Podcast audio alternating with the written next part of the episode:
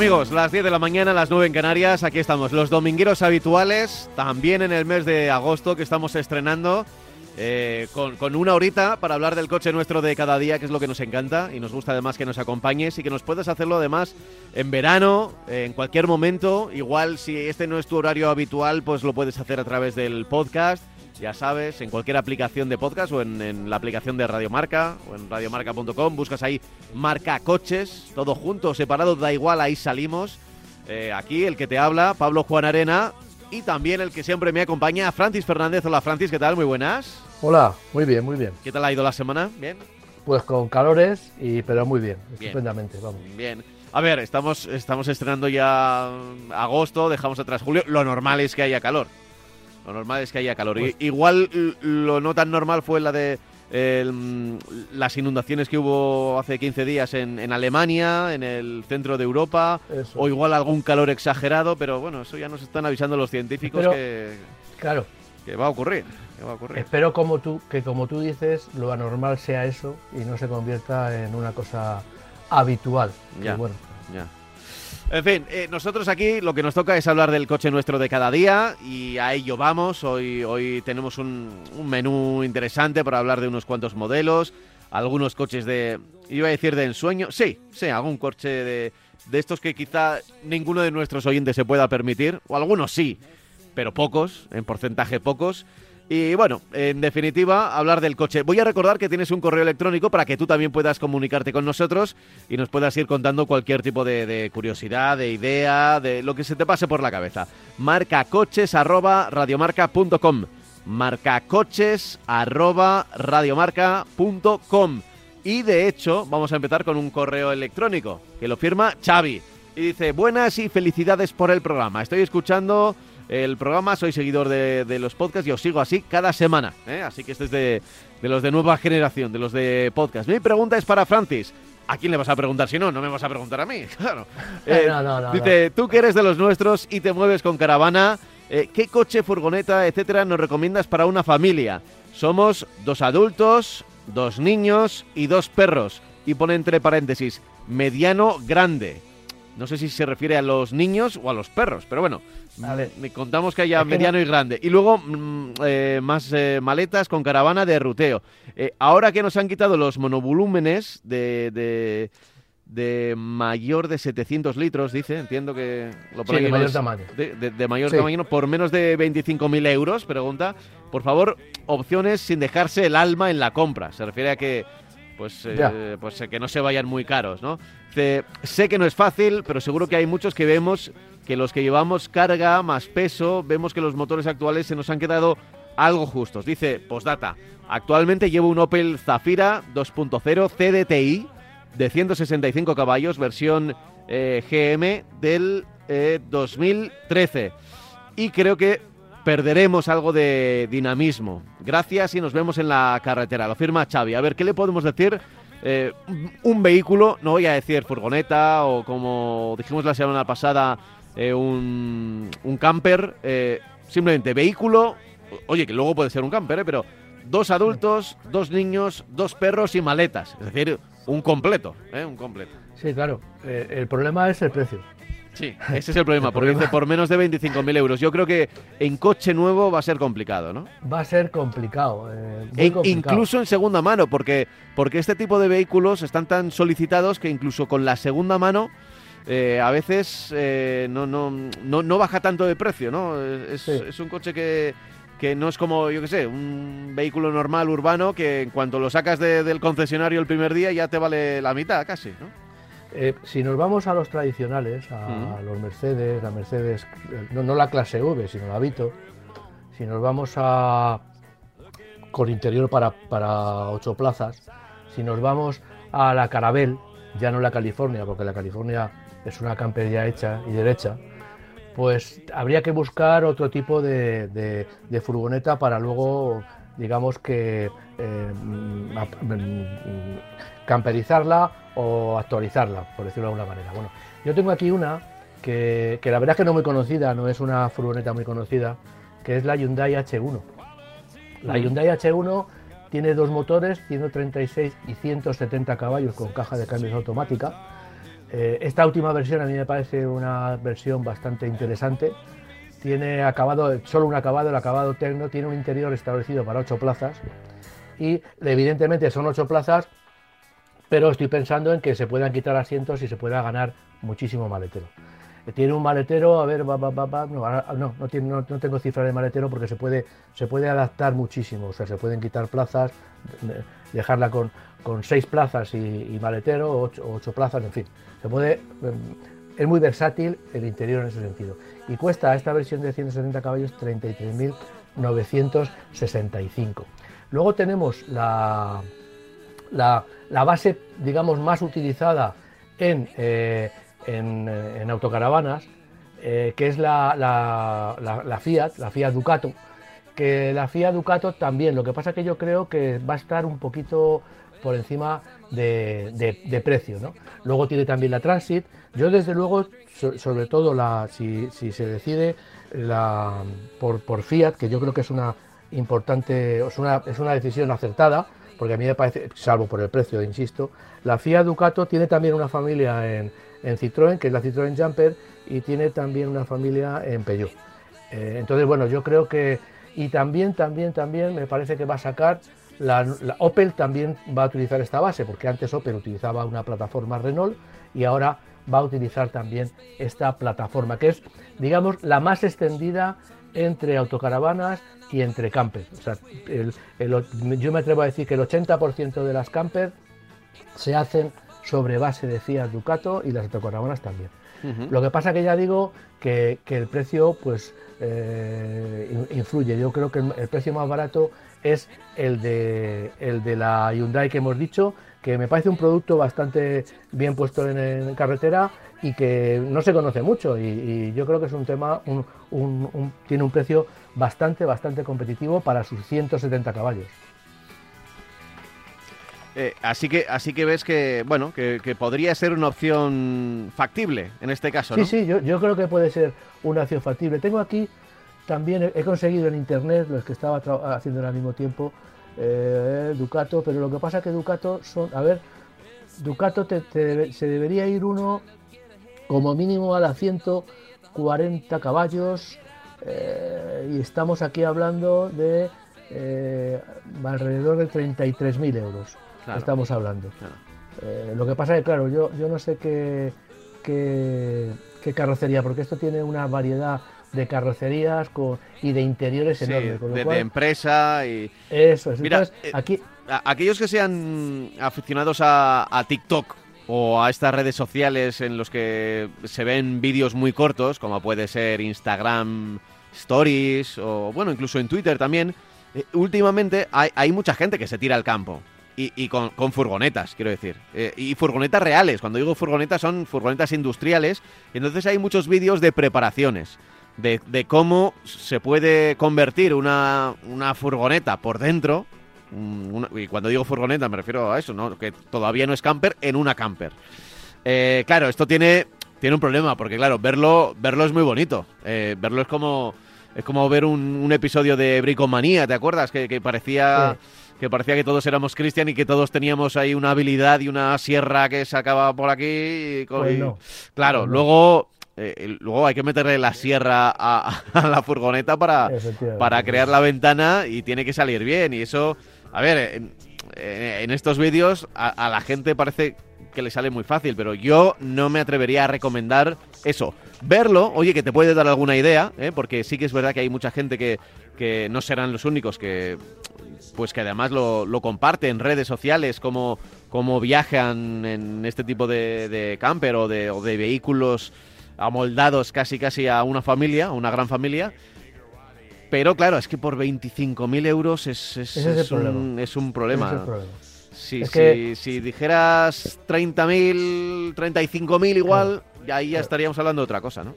Claro, es que, es que una, una, una camper sobre base Ducato de cualquier fabricante, nueva digo, eh, usada no, pues eh, estamos hablando de 50-55.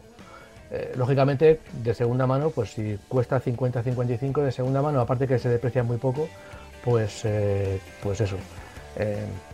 el precio es conseguirla por menos de 25.000 euros.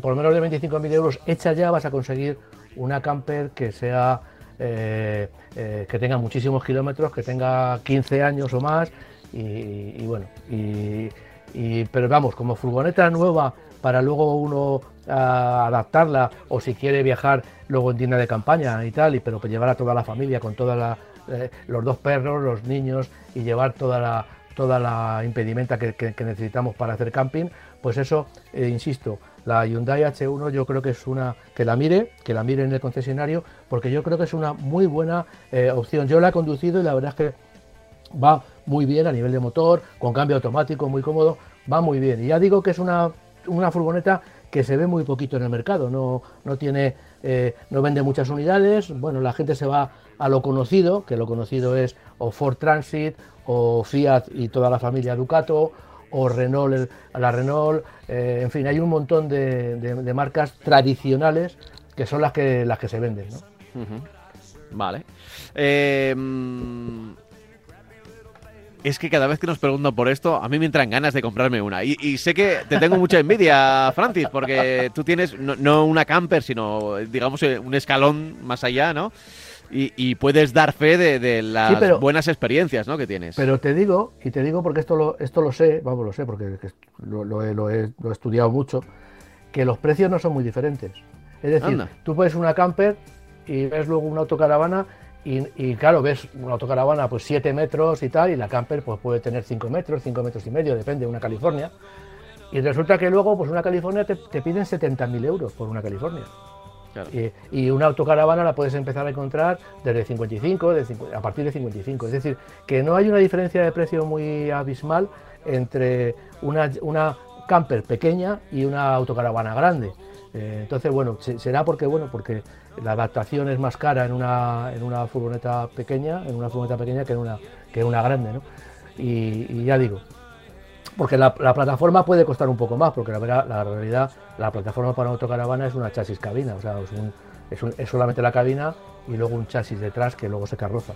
En cambio, la jumper, eh, las, las, camper, es una carrocería cerrada a la que se, se, transforma, se le añade el techo que se levanta, cama interior, la cocina, en fin, lo que queramos.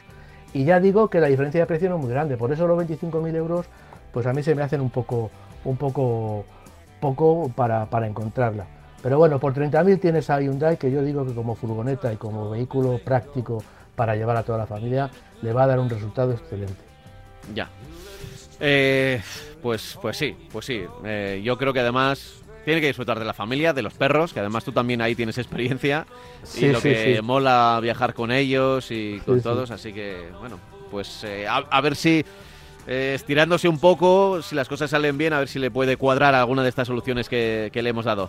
Eh, oye, vamos a seguir con nuestro guion habitual. Hemos empezado leyendo un correo electrónico que ya sabéis podéis enviar a marcacoches.radiomarca.com marcacoches.radiomarca.com pero eh, teníamos que hablar del Jeep Gladiator, que este tiene un nombre muy bueno, pues el, Jeep Gladiator, bajo este nombre tan, tan, tan romano y tan... Hmm. Pues eh, la marca ha desarrollado, sobre la, sobre la plataforma del Wrangler, pues la marca ha desarrollado un. Ya, creo que hemos hablado alguna vez, porque ya no es, una cosa nueva, lo que sí es nuevo es que se vende ya en España.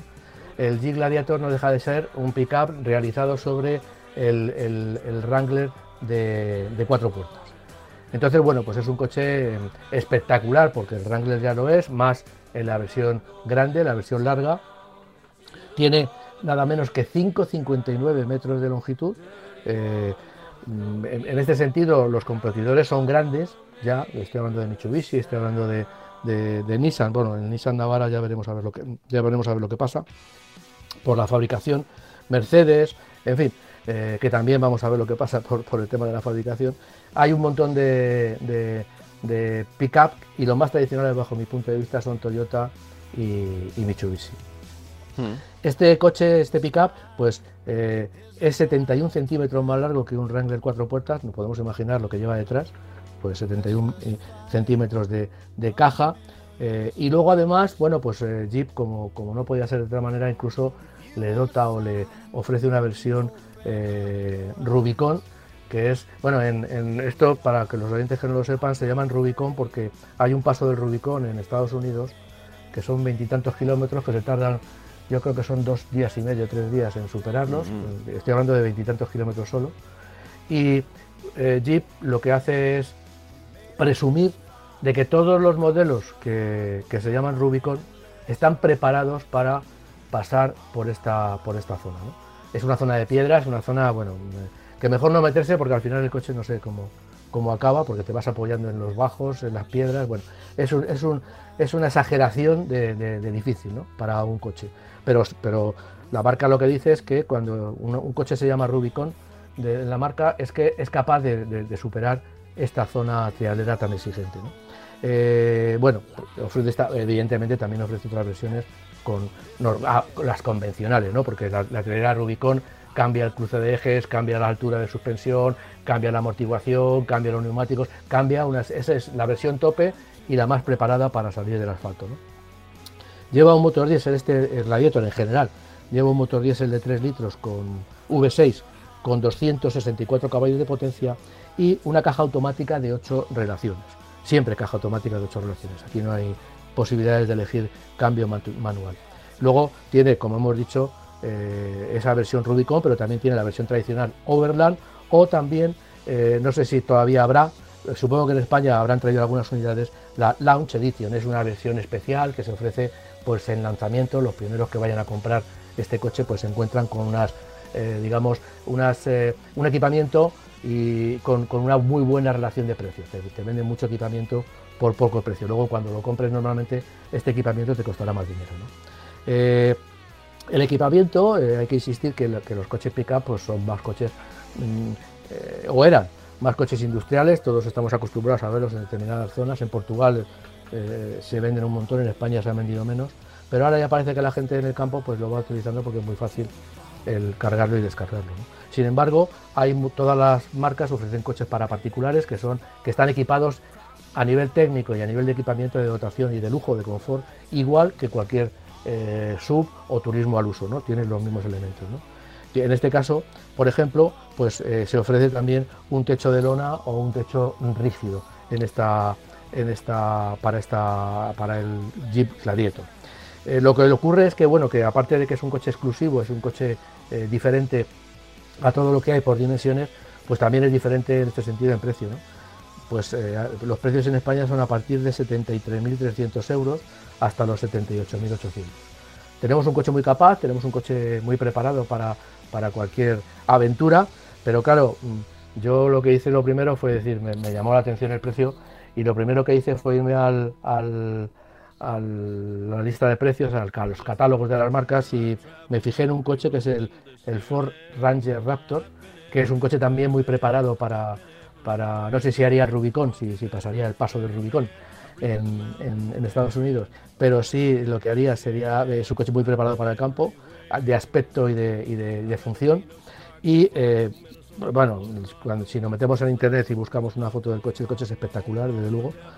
Eh, muy preparado para, para la gente, para el conductor habitual, porque no es un coche industrial, es un coche que se ve que está hecho para entrar por los ojos con una capacidad también de, de salir del asfalto muy, muy marcada y cuestas y, este coche, este Ford, cuesta 61.195 y estamos hablando del tope en equipamiento, en aspecto, en acabados, en todo. Y bueno, pues son 12.000 euros más, menos, perdón, que tiene que cuesta este Ranger Raptor.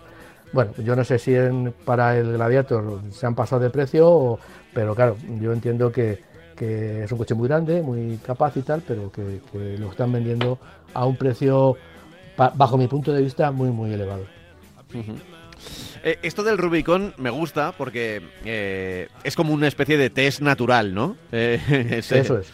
Que, le ponen ahí como ese sello. Oye, ¿qué ha pasado el Rubicon? Pero es que además en este caso que se llama Gladiator, que tiene ese, nombre tan, tan romano, tan imperial. claro, nos vamos a, a, lo que era el Rubicón de verdad, que, bueno, voy a recordar. El paso del Rubicón. Claro, el paso del Rubicón, que a veces, eh, bueno, de hecho tenemos una expresión, un dicho popular que es pasar el Rubicón, ¿no? ¿Qué significa? Bueno, pues es como eh, pasar el último el último límite donde ya no, no hay marcha atrás porque mm, a ver, si lo recuerdo bien, a ver si lo recuerdo bien, no quiero meter la pata, seguro que hay algún historiador que se puede rasgar las vestiduras, pero el Rubicón era, era un río, yo creo que no, especialmente grande, pero era un río que estaba al norte de Roma y las eh, legiones romanas, los ejércitos romanos, eh, tenían prohibido pasar el Rubicón, es decir, los que estaban en el norte, los que estaban pues... Eh, sí, los ejércitos que estaban en el norte, porque se entendía que si, que si descendían con esos ejércitos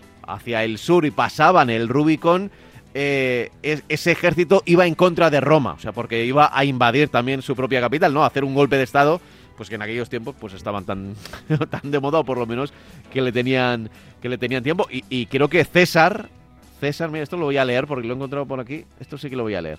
Dice, César llegó a orillas del Rubicón después de unos momentos de reflexión acerca del peligro que entrañaba eh, franquear dicho río. Se decidió a vadearlo, diciendo, alea yacta es, la suerte está echada. Sabía que este hecho desataría la guerra civil contra Pompeyo, pero no porque ese río marcara el límite de Italia con el resto de provincias, sino porque ningún gobernador podía salir con su ejército del territorio asignado sin consentimiento. Pompeyo, consternado ante el rápido movimiento de su enemigo, huyó de Roma con un numeroso séquito de senadores y aristócratas, y César entró en la capital sin derramar una gota de sangre. Persiguió a los fugitivos hasta el mar y marchó a España a combatir al ejército de Pompeyo. Eso era pasar el, Rubicón, era como la frontera y ahí se quedó César pensando y es lo que seguro que el que tenga un gladiator ahora, pues eh, también al, leer el Rubicón dirá, oye, pues Rubicón, pues viene de aquí, ¿eh? del Imperio Romano, lo mismo que lo de los gladiadores. Dicen que es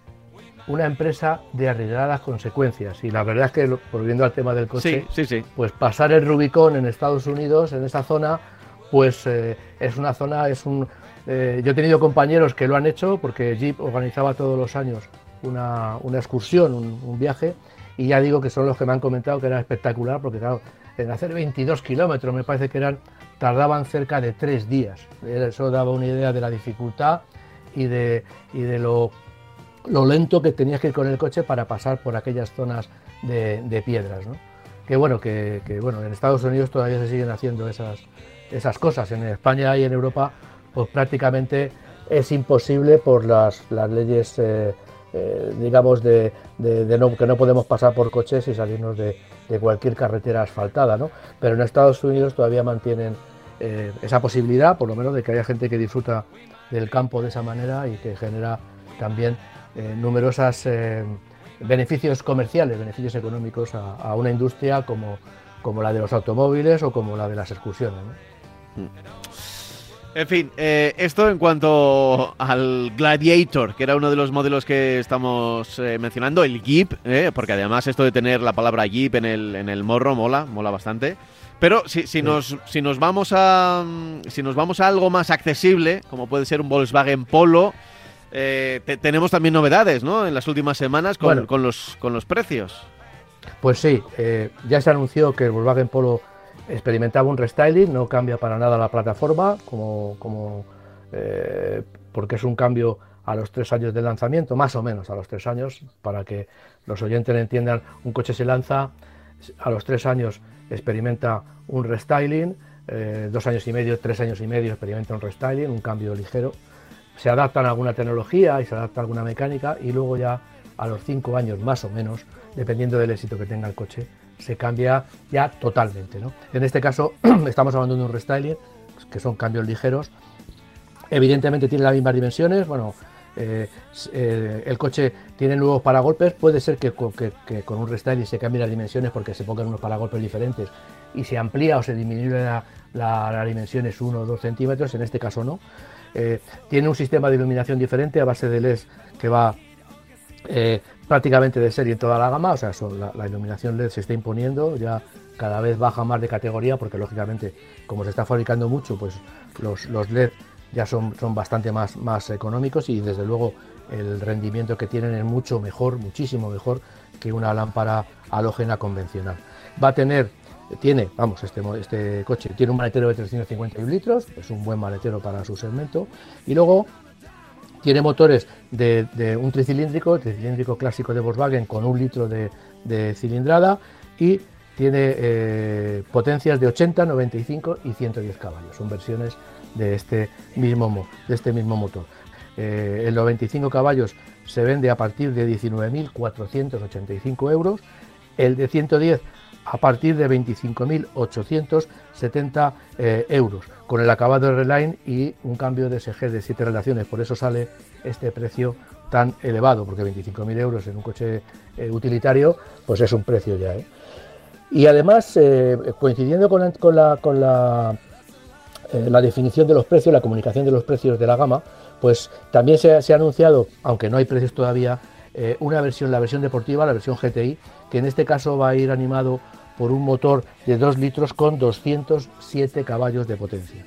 Lleva, por supuesto, el cambio DSG de 7 relaciones, lleva un tren de rodaje deportivo opcional, es decir, eh, sale con una suspensión y si nosotros queremos llevar una suspensión más adecuada y más enérgica, le montamos un tren deportivo opcional que además cuenta con dureza de eh, amortiguación variable, podemos elegir la dureza de los amortiguadores, tiene cuatro modos de conducción para cuando queramos hacer una conducción deportiva o, ecológica, entre medias habrá otros dos programas, y luego, pues por supuesto, pues en el interior se han dispuesto, como ahora está, nos está acostumbrando Volkswagen, unas pantallas digitales de grandes dimensiones, tanto en el centro como eh, en el frente del, del, del conductor, porque el cuadro de instrumentos es totalmente digital, ya eso de las agujas que se movían, ya son toda, es toda una pantalla eh, digital.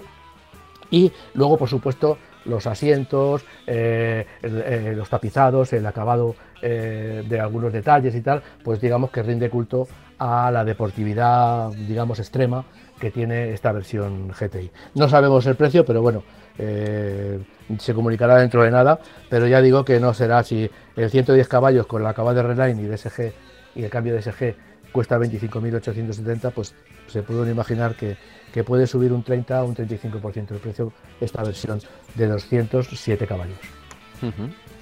Eh, bueno, y, con el Made in Pamplona, ¿no? Eh, pues no lo sé.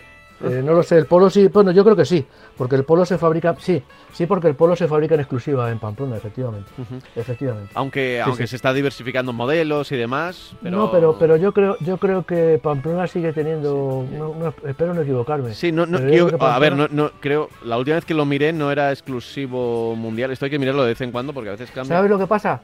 Que ahora con, como están fabricando también el cross polo, el, el perdón, el el cross, el, T-cross, el, el, monovolumen, el, perdón, el sub pequeño, como el Arona, pues no sé si está, si a lo mejor el GTI se lo, se lo han llevado fuera de Pamplona, no lo sé, esto es, pero vamos, eh, tradicionalmente Pamplona ha sido feudo de toda la vida para el, para el, de la fabricación. Lo que estoy viendo por aquí, eh, a ver si lo, uh, uh. vale, eh, lo que estoy viendo por aquí es que, a ver, Sí, si compras un, polo en Europa, te va a tocar de Pamplona. Porque está en, las plantas de, de, Volkswagen Navarra, en, en Landaven, ahí cerquita de Pamplona.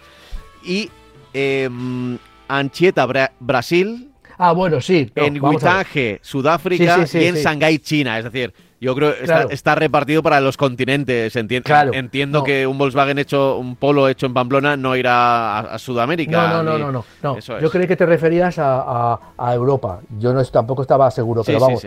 Yo, no, yo pensé, lo, he mirado para, para cerciorarme porque sé que en su momento sí que hubo una planta, no sé si en Eslovaquia o una que venía de Skoda de, y que, y que también pudo... también el polo al lado del, al lado del eso es, eso es. Pero bueno, eh, ahora no, ahora para Europa solo en. Volkswagen tiene tradicionalmente tiene, tiene fábrica, concretamente en Brasil. En Brasil tiene varias factorías y fabrica e incluso fabrica modelos exclusivos. El Gol, no el Golf, el Gol y el Parati son eh, vehículos que se han estado fabricando en Brasil para el mercado brasileño. De hecho, eran vehículos que además de, de gasolina y tal, pues utilizaban motores de alcohol exclusivos para el mercado brasileño, porque como tú sabes, en Brasil se, cultiva mucha caña de azúcar, de esta caña de azúcar se tiene el alcohol y había muchos fabricantes, no solamente Volkswagen, pues fabricaban motores y utilizaban el, alcohol como combustible. Ya. Vamos, utilizan el alcohol. Sí, sí, sí, el, eh, ¿cómo se llama? Eh, cuando llegas a una gasolinera, eh, etileno. Etanol. el etanol, sí, tiene algún nombre comercial también así que, que, cambia, pero sí, el etanol. Y que además deja, es un poco desagradable, es más barato, es más barato, poco desagradable porque mancha mucho. Los coches se, les nota mucho en, y huele cuando van y, huele y huele, sí. Hablábamos en otro momento del olor a huevos podridos de los catalizadores y huele, hay un olor a, alcohol quemado, lo podemos ver en casa. En casa quemamos alcohol, cuando quemamos alcohol en alguna lámpara o algo de esas de alcohol y huele todo que, pues esto, imagínate multiplicado por, por, un millón, pues eh, te, paseas por las calles de, cualquier ciudad de Brasil y hay un pestazo a alcohol quemado que, tira para atrás. Se nota mucho eh, en, los coches, en el, en el depósito de combustible, en la tapa del depósito de combustible, cómo deja un rastro, porque eh, supongo que no sé, pero bueno, a la hora de si eres un poco descuidado con, la manguera de la gasolinera, pues se puede caer algún hilito de, ese combustible Y, mancha mucho. Mancha, deja un, una, un tinte negro, un tinte negro que se nota, que se nota mucho. Bueno. Eh, eso en cuanto al polo. Mira, voy a buscar a ver si tengo correos electrónicos que ya sabéis que nos podéis enviar a marcacoches@radiomarca.com. Mira, uno uno de ellos nos hablaba, no sé si recuerdas, yo creo que hace ya casi un mes hablamos del renting y del leasing. ¿eh? Sí. Eh, sí, me acuerdo, me acuerdo. Bueno, hubo, hubo un oyente que nos ha enviado dos, dos correos. Leo el primero, leo el primero y luego te cuento por qué leo el segundo. Dice, el otro día escuché por la radio a un señor que quería saber la diferencia entre el leasing y el renting. Sí, porque yo creo que fue un mail que también eh, nos enviaron. Dice, pues si no me equivoco, el leasing es una modalidad en el que tú das una entrada, después pagas unas cuotas mensuales y al final del contrato, si quieres quedarte con el coche, pagas una cuota final. Eh, que siempre es más alta que la que se paga mensualmente. En este caso lo normal es que se pague la cuota final. En el renting tú solo pagas cuotas mensuales, el propietario del coche en realidad es el fabricante o la empresa del renting y depende de con quién realices la operación. No sé si al final del contrato puedes pagar un dinero y quedarte con el coche, aunque yo personalmente después de un renting de 5 años veo absurdo quedarme con el coche. Bueno, eh, por cierto, eh, soy la persona que os escribí para contaros los viajes que hacíamos mi mujer y yo a Guernica a bordo de un SEAT 600. Pues bien, como Sé que lo comentasteis, tengo que deciros que el lugar de partida era Madrid, o sea, de Madrid a Guernica con el SEAT 600. Un saludo y enhorabuena por el programa. Prometo no escribir muy a menudo para no cansaros. Todo lo contrario, José, todo lo contrario. Puedes escribirnos siempre que quieras. De hecho, luego escribe otro mail y dice, oye, que eh, igual es, eh, es un poco rollo el, el mail que os escribí antes explicando lo del renting y hace como un resumen. Dice, renting, pagas cuotas mensuales, dependen del kilometraje y del tiempo. En el leasing pagas una entrada, unas cuotas y una cuota final eh, con el que el coche pasa, pasa a ser tuyo. He oído que el leasing es solo para empresas y autónomos. ¿Es verdad? espero no haberos cansado mucho. No, al revés. el, leasing ya se está se está abrazando al, al usuario. Yo, de hecho tengo mi coche en, en, leasing, en un bueno, en leasing no, sí, igual no lo llaman leasing las marcas, pero pero es así, es una forma de pago. ¿eh? Es una forma de pago a través de la financiera de la marca siempre, que ese es el, ese es el truco, ¿eh? ese es el truco. Y ya está, y ya está. Bueno, eh, es interesante lo que nos dice, por lo menos para que quede claro, y sí, el, el, renting es eso. Renting, el coche no es tuyo, sino que es de la empresa de renting. Tú digamos que se lo alquilas y pagas esas cuotas mensuales y depende del contrato que haya realizado de kilometraje, de tiempo. Y en el leasing el coche sí que es tuyo, pagas esa entrada, eh, pagas esas cuotas y hay una cuota final con la que te quedas en el coche y hay otras variables. Como que igual no pagas la cuota, sino que ellos te pueden recomprar, le ponen ese valor al coche que ya se lo habían dado al comienzo, te lo recompran y tú puedes eh, seguir pagando una cuota, pero cambiando de vehículo, por ejemplo, ¿no? Bueno, eh, son distintas opciones que, hay en, el, en esto del, del leasing y del renting. Eh, eh, ¿Algo que comentar, eh, Francis, sobre, sobre esto? No, lo, he dejado bastante clarito, pero animarle a que siga escribiendo. Sí, sí, no. Yo, yo lo que creo es que, cada vez hay. Meterte en disquisiciones de qué es leasing y qué es renting, porque cada marca lo, lo, particulariza.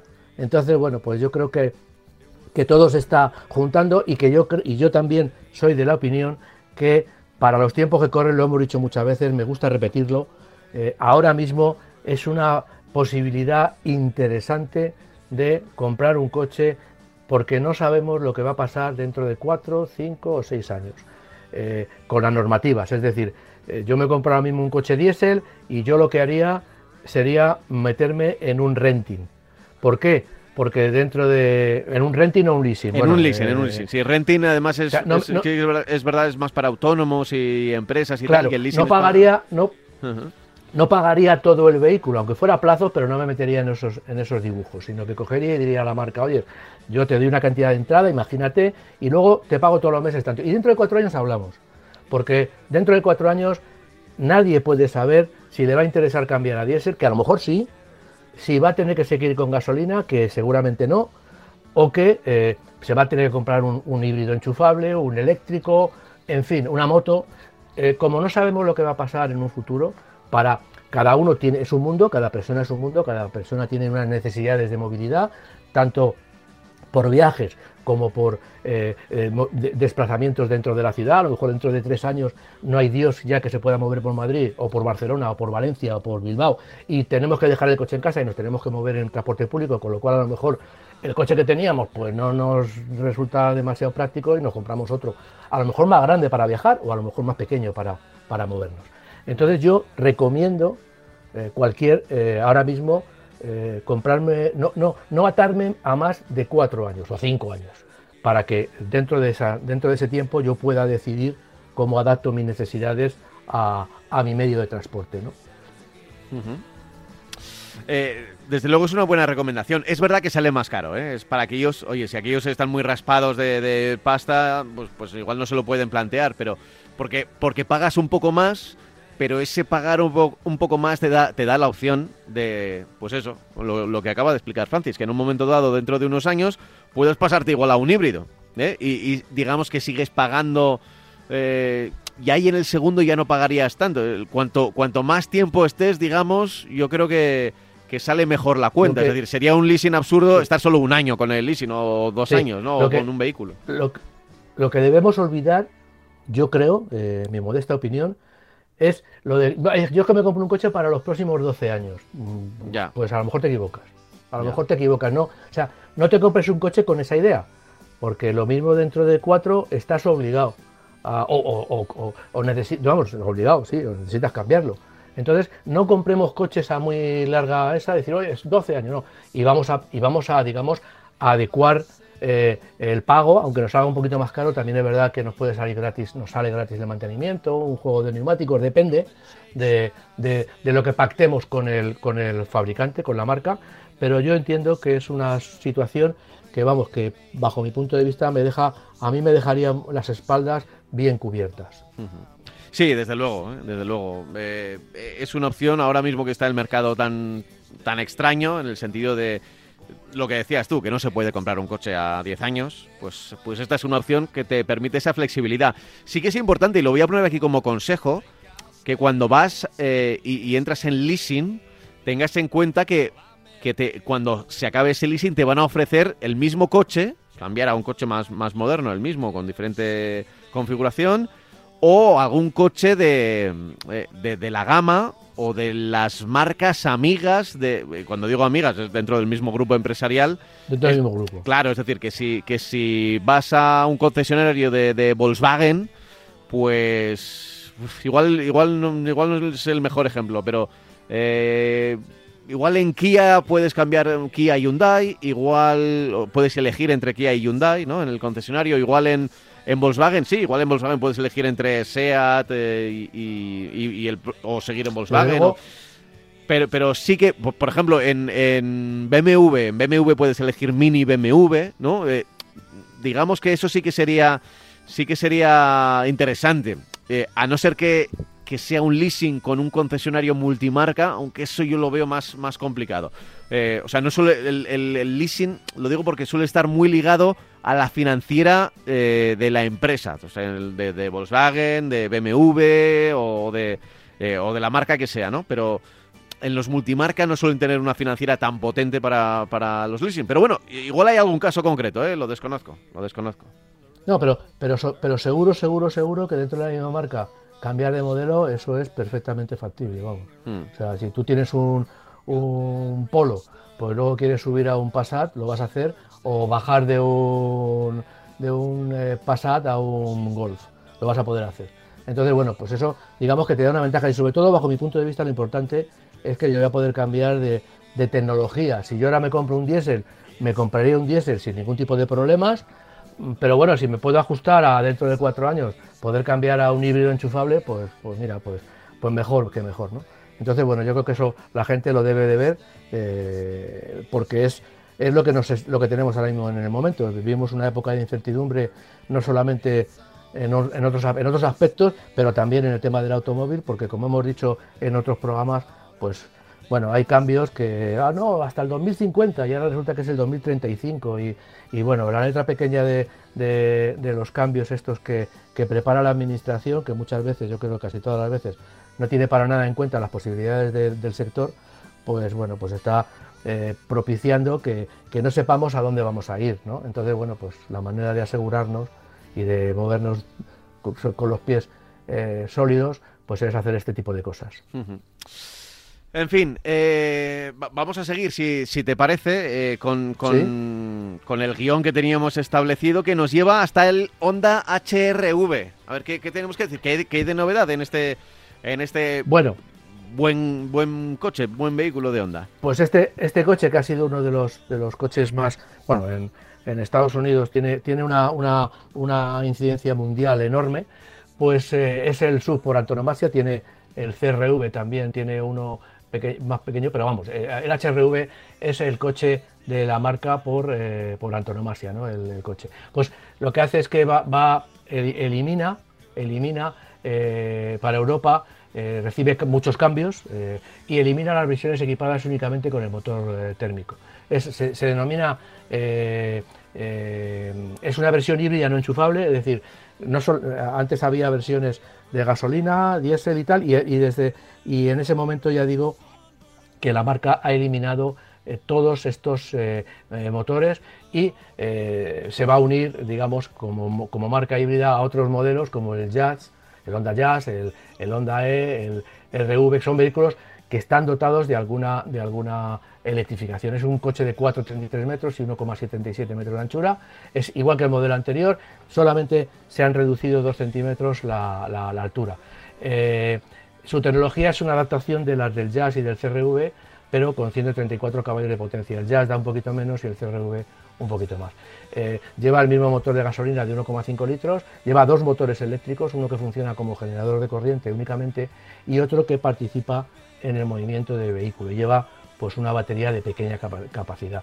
Eh, Honda se está, eh, digamos, diferenciando del resto de fabricantes porque tiene una, un funcionamiento del sistema híbrido bastante particular. Es decir, yo creo que eh, para buscar la máxima eficacia, pues lo, lo, complica bastante, pero bueno, eso es bien recibido. Yo no, eso no lo trato como, como un inconveniente, sino todo lo contrario, porque eh, prescinde de la caja de cambios de, convencional. Eh, no lleva caja de cambio, lleva una, una caja de cambios, de, vamos, por decirlo de alguna manera, de una relación que el motor eh, térmico actúa sobre las, sobre las eh, ruedas delanteras y se ayuda del motor eléctrico, no del generador, del motor eléctrico, en situaciones de aceleración. Tiene tres modos de, conducción. La conducción engine, que solo va con el motor térmico, y eléctricos, eléctrico, el programa eléctrico con el que arranca y puede circular cuando la necesidad sea baja, e híbrido, que es el, funciona con el motor eléctrico y arranca con el motor térmico solo para producir corriente. Es decir, en ese sentido, el motor térmico se puede utilizar también para producir corriente. Estos programas se activan automáticamente en función de las necesidades, en función del recorrido del acelerador. Eh, el coche va a tomar un programa u otro, el que sea más eficiente en cada momento. Eh, bueno, también tiene unas eh, posibilidades de tres modos de conducción. Aquí también entra el gusto del conductor, Sport, normal o eco que lógicamente también, como hemos eh, dicho, varían la respuesta del motor y también la regeneración de energía actuando sobre la capacidad de los frenos. Es decir, si utilizamos un modelo económico, por ejemplo, pues va a dar prioridad a la regeneración para que gastemos menos combustible. Entonces, vamos a frenar y cuando soltemos el pedal del, acelerador, el coche se va a retener automáticamente. Es decir, que vamos a poder llegar a un semáforo prácticamente sin tocar, si lo hacemos cuando tengamos, eh, digamos, eh, eh, ya un conocimiento del sistema, ya lo hayamos ensayado, vamos a poder llegar a un semáforo sin necesidad de frenar y actuar sobre el pedal de freno, porque solamente la regeneración de energía, que frena el coche, evidentemente, pues nos va, nos va a llevar al semáforo sin, sin, parar con los frenos. Eh, bueno, eh, digamos que el interior es más habitable en este sentido, la, toda la tecnología que lleva, como se, se puede distribuir en, todo el vehículo de una manera más eficaz, pues entonces eh, digamos que se aprovecha mejor el espacio interior. Se distribuye esta tecnología por debajo del coche, en el maletero y, por debajo del coche, y con ello dice la marca que ha ganado 35 milímetros de espacio para las piernas. Es un coche que tiene un aspecto muy, muy, muy atractivo, es un sub evidentemente, y bueno, y es un coche que, que marca en cierta medida los cambios que va a tener la marca eh, una marca que tampoco está pasando por los mejores momentos, pero una marca que tradicionalmente pues ha ofrecido y, sigue ofreciendo coches de bastante, bastante calidad. Vale, vale. Bueno, pues apuntado, apuntada queda también eh, eh, dentro de nuestra agenda de coches. Oye, que, te voy a preguntar un poco, aunque no tengamos esto en el guion, ¿esperas, ¿esperas alguna gran novedad? ya nos has dicho durante estas semanas que el mercado está un poco parado, está un poco en pausa. Yo creo que, como hemos hablado muchas veces aquí, de las inercias, las inercias tardan tanto tiempo en desarrollarse que cuando, por ejemplo, hay un parón como el año pasado, pues eso se va a notar un tiempo después. Bueno, puede que sea algo, algo así, pero eh, ¿tienes algún coche que creas que, o, que estés esperando especialmente, que crees que puede romper ahí un poco el mercado dentro de, los híbridos eléctricos? En, estos, en estos momentos yo creo que todo va por el desarrollo, mm, mm, sobre todo, sobre todo, de coches eléctricos con tecnología muy avanzada, con baterías muy grandes eh, y eh, precios elevados para, para conseguir eh, una mayor autonomía. yo no espero, espero noticias importantes, digamos, de seguramente en Múnich habrá algún vehículo de ese tipo, que sean mm, tengan mucha autonomía, consigan autonomía de a lo mejor incluso 600, 700 kilómetros, pero también, también que sean coches de gran tamaño. Mercedes yo creo que tiene preparado un vehículo que, supongo que dará a conocer en el, Salón de, Múnich, sobre todo. Eh, ya digo que, yo no espero, de momento, no espero ninguna revolución en el, campo de los coches eléctricos eh, accesibles. Evidentemente, todas las marcas que presenten coches van a tener que apostar sí o sí por la electrificación y yo entiendo que ahora mismo se están preparando también coches eh, híbridos enchufables, también mm, del segmento, no de los segmentos bajos del mercado, sino en el segmento de los compactos y en el siguiente segmento, o sub, eh, para que hablemos, sub eh, Ateca y por encima, por ejemplo, que tengan una hibridación enchufable con mayor capacidad. sé que hay estudios de baterías con mayor densidad, eh, esto significa que tienen un tamaño más recortado, que con el mismo tamaño tienen más energía eléctrica, o aumentando un poquito el tamaño, tenemos una mayor capacidad de, energía, capacidad de almacenar energía que nos permita superar esa barrera, que yo entiendo que la barrera está en los 500 kilómetros. Eh, y bueno, y, sacrificando también incluso prestación, sabemos evidentemente que depende del motor eléctrico que le pongamos, por así tenemos un consumo, eh, pues yo creo que en el futuro, vamos, y dentro de poco se van a poder ofrecer coches con una mayor autonomía, pero no estoy esperando, ya digo, cambios radicales, sobre todo en el segmento de los coches que podemos comprar el común de los mortales. Mercedes, Audi, BMW, Porsche, pues tienen vehículos, Tesla, tienen vehículos de altísimo nivel, con muy pesados, eh, con bastante autonomía, pero eh, muy caros de, adquirir, que yo creo que eso, eh, mientras no se baje a los coches más accesibles, pues bueno, pues difícilmente serán, bajo mi punto de vista, son muestras de, mucha, de buena tecnología, pero y de futura tecnología, pero no dejan de ser un escaparate que no sé cuándo llegará a los coches comprables. Ya, ya. Bueno, eh, la tecnología, ¿no? La, el- eh, la pila de combustible. ¿Desde hace cuántos años estamos hablando de la pila de combustible? Mucho, no? demasiados años. Yo creo que. Y además ahora resulta que Volkswagen pues dice que la pila de combustible, el grupo Volkswagen, ojo, ¿eh? no estoy hablando de Volkswagen solo. El grupo Volkswagen, que son unos cuantos millones de coches al año, pues dice que no va a apostar por la pila de combustible porque considera que la pila de combustible no es. En, en definitiva, que, que eh, tiene una serie de inconvenientes que mm, económicamente dicen a Volkswagen que no, que no van a ser rentables. Están hablando de, de combustibles sintéticos. Eh, uno de los argumentos que daban para que la pila de combustible no fuera todo lo que es, es la cantidad de energía que debemos de utilizar para obtener el hidrógeno. Sin embargo, los combustibles sintéticos sobre los que está trabajando Audi, seguro que algo se nos escapa, porque la marca lógicamente no hablan de todo lo que están haciendo. Pero los combustibles sintéticos también necesitan el hidrógeno para mezclar con el CO2. El hidrógeno ese pues se, se obtiene también por electrolisis, con lo cual si ese hidrógeno, eh, obtener hidrógeno es, es caro a nivel de, de consumo de energía, para la pila de combustible también será para el combustible sintético. Por eso digo que algo se nos está escapando cuando Volkswagen dice, por ejemplo, que los coches híbridos, los coches de hidrógeno no son una de sus prioridades. Seguro que se nos, se nos está escapando algo que, el grupo no quiere comentar y que están estudiando y que por eso eh, dan prioridad a los combustibles. De momento, ¿eh? esto puede cambiar, pero dan, dan prioridad a los combustibles sintéticos para futuro, en lugar incluso del, del coche eléctrico, porque el combustible sintético evidentemente puede utilizar todas las tecnologías que tiene la marca, que tiene el grupo de motores térmicos. Eh, es curioso, es curioso el, tema de cómo avanzan unas tecnologías tan rápido y otras tan lentas, ¿no? O igual es la sensación. Nosotros aquí ponemos el termómetro semana a semana, domingo a domingo, programa tras programa. Pero así como de repente ha habido un boom de, la electricidad, la pila de combustible que en principio debería haber tenido un... porque Ya antes de, que llegaran los primeros coches eléctricos ya se hablaba, ¿no? De que el futuro a largo iba a ser la pila de combustible, pero parece que está ahí como agazapada eh, por las propias empresas, por el propio desarrollo industrial, un poco esperando a su oportunidad, ¿no? Bueno, yo, yo entiendo que hay unas limitaciones tecnológicas. Yo mm, te hablo, por ejemplo, de la fusión, no de la fisión, de la fusión. La fusión es eh, la energía barata y, inacabable.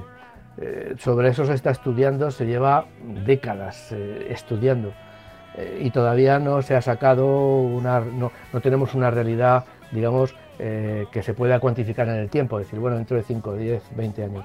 Pues esto un poco ha pasado con, con el, el motor de hidrógeno. El motor de hidrógeno, ya lo hemos dicho en repetidas ocasiones, Mercedes con los NECAR, NECAR 1, NECAR 2, NECAR 3, tiene, desde que yo entré en esta profesión, te estoy hablando del año 80, eh, 79-80, pues se está hablando y se han hecho, eh, Mercedes ha hecho presentaciones de coches con pila de combustible, al principio en un camión, después fue bajando a una furgoneta, a un clase A, de hecho sobre la clase A, con clase A se ha dado la vuelta a, a Europa, pero se llevaba, bueno, no, la vuelta o al mundo, se lleva- te- tenían que llevar unos camiones para poder suministrar hidrógeno. Es decir, eh, yo creo que el problema viene de, de cuánto invierto y cuánto voy a recuperar. Cuando la inversión me supone que no voy a recuperar eh, el dinero en vendiendo coches en muchos años, pues no es inversión. Es decir, los- eso la, econom- la economía de las marcas es muy fácil. Yo invierto para ganar dinero, punto.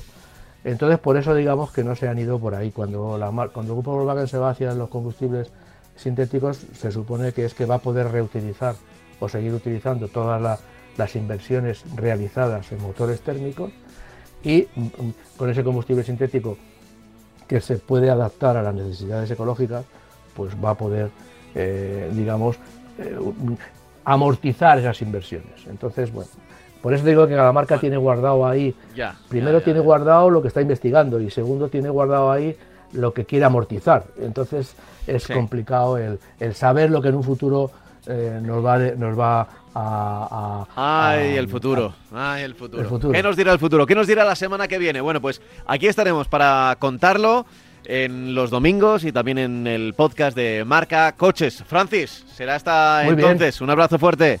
Encantado. Hasta Chao. luego.